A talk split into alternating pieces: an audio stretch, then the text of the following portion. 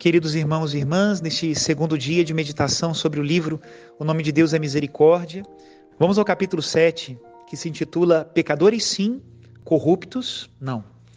A pergunta é a seguinte: Na bula de proclamação do ano santo da misericórdia, o Senhor escreveu: Se Deus se detivesse na justiça, deixaria de ser Deus, seria como todos os homens que invocam o respeito à lei. A justiça sozinha não basta, e a experiência ensina que quando se apela somente a ela, corre-se o risco de destruí-la.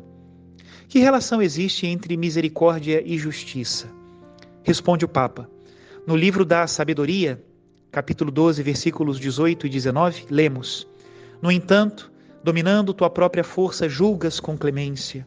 Assim, procedendo, ensinaste ao teu povo que o justo deve ser humano, e a teus filhos deste a confortadora esperança de que, depois dos pecados, concedes o arrependimento. A misericórdia é um elemento importante, aliás, indispensável nas relações entre os homens, para que haja fraternidade. Apenas a medida da justiça não basta. Com a misericórdia e o perdão, Deus vai além da justiça e inclui e supera numa dimensão superior, na qual se experimenta o amor, que é o fundamento de uma verdadeira justiça. Pergunta: a misericórdia também tem valor civil? Que repercussão pode ter na vida social? E respondeu o Papa: sim, ela tem. Pensemos no Piamonte, no fim do século XIX, nas casas de misericórdia, nas santas casas, nos santos da misericórdia, no Cotolengo, Dom Bosco. O Cotolengo com os enfermos, Dom Cafasso acompanhava os condenados à forca. Pensemos no que significa hoje a obra iniciada pela beata, hoje já santa, Madre Teresa de Calcutá, algo que vai contra todos os cálculos humanos. Dar a vida para ajudar os idosos e os doentes, ajudar os mais pobres entre os pobres a morrer dignamente numa cama limpa, isto vem de Deus. O cristianismo assumiu a herança da tradição hebraica, o ensinamento dos profetas sobre a proteção do órfão, da viúva e do estrangeiro.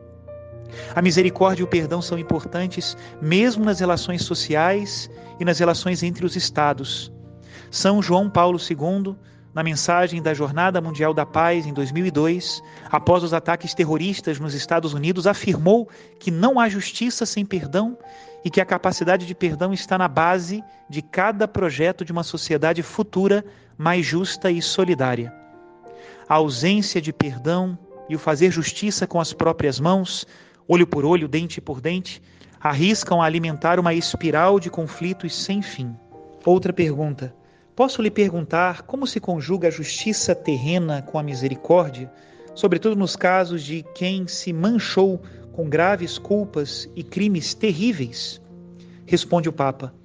Mesmo na justiça terrena, nas normas jurídicas, está surgindo uma nova consciência. Já citamos em outro momento desta conversa a regra indúbio pro réu. Na dúvida, sempre a favor do acusado. Pensemos no quanto cresceu a consciência mundial na rejeição da pena de morte.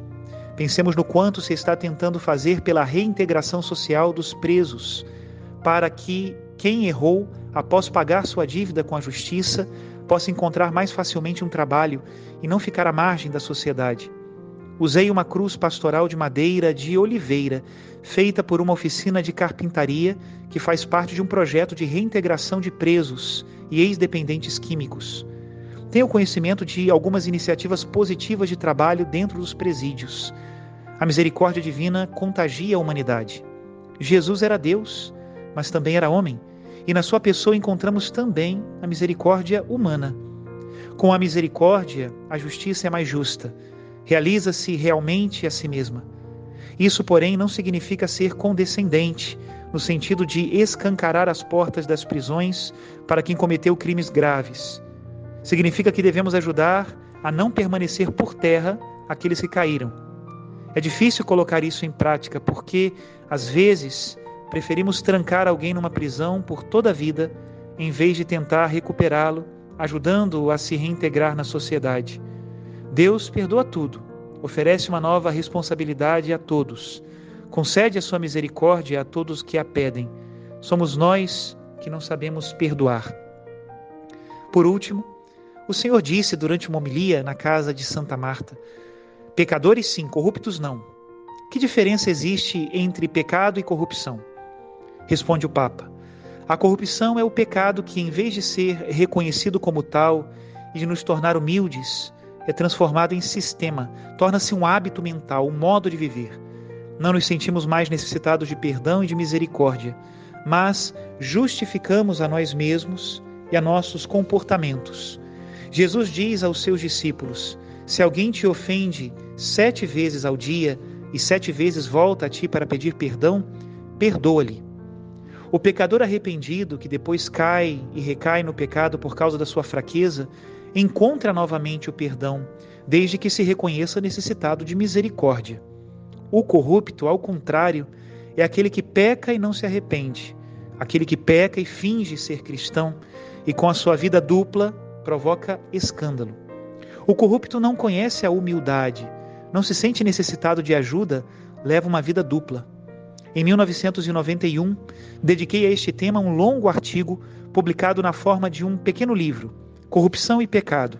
Não é o caso de considerar o estado de corrupção como se fosse apenas um pecado mais, embora muitas vezes se identifique a corrupção como pecado. Na verdade, são duas realidades distintas, apesar de interligadas. O pecado, sobretudo se reiterado, pode levar à corrupção, mas não quantitativamente, no sentido de que determinado número de pecados fazem corrupto, quando muito qualitativamente. Criam-se hábitos que limitam a capacidade de amar e levam à autossuficiência. O corrupto se cansa de pedir perdão e acaba por acreditar que não deve mais pedir perdão. Não nos transformamos de repente em corruptos. Existe um longo caminho de declínio para o qual se desliza e que não se identifica simplesmente com uma série de pecados. Alguém pode ser um grande pecador e, no entanto, pode não ter caído na corrupção. Olhando para o Evangelho, penso, por exemplo, nas figuras de Zaqueu, de Mateus, da Samaritana, de Nicodemos, do bom ladrão, nos seus corações pecadores, Todos tinham algo que os salvou da corrupção. Estavam abertos ao perdão. O seu coração reconhecia a sua própria fraqueza. E essa foi a pequena fresta que permitiu entrar a força de Deus. O pecador, ao reconhecer-se como tal, de alguma maneira admite que aquilo a que aderiu ou adere é falso. O corrupto, por sua vez, esconde aquilo que considera o seu verdadeiro tesouro, aquilo que o torna escravo, e disfarça o seu vício com boa educação encontrando sempre um modo de salvar as aparências. Até aqui a citação do Papa Francisco. Também neste capítulo ainda falta alguma coisa, mas o nosso tempo termina aqui. Continuemos meditando sobre a misericórdia e o perdão de Deus. Que Deus abençoe a todos em nome do Pai, do Filho e do Espírito Santo. Amém.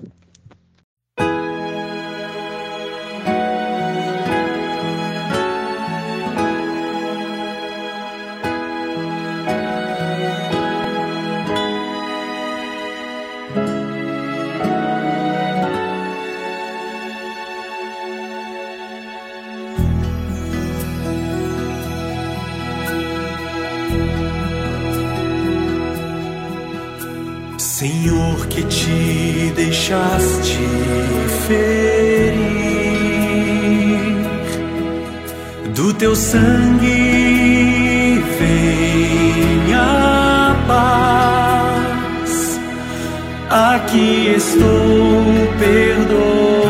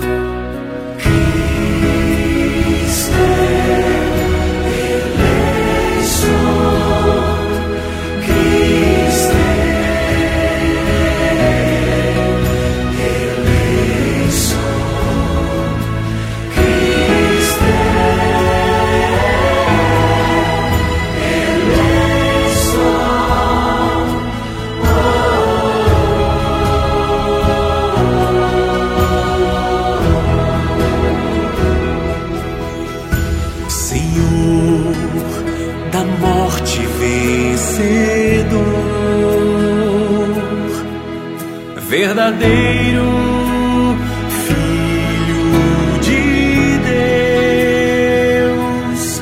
Aqui estou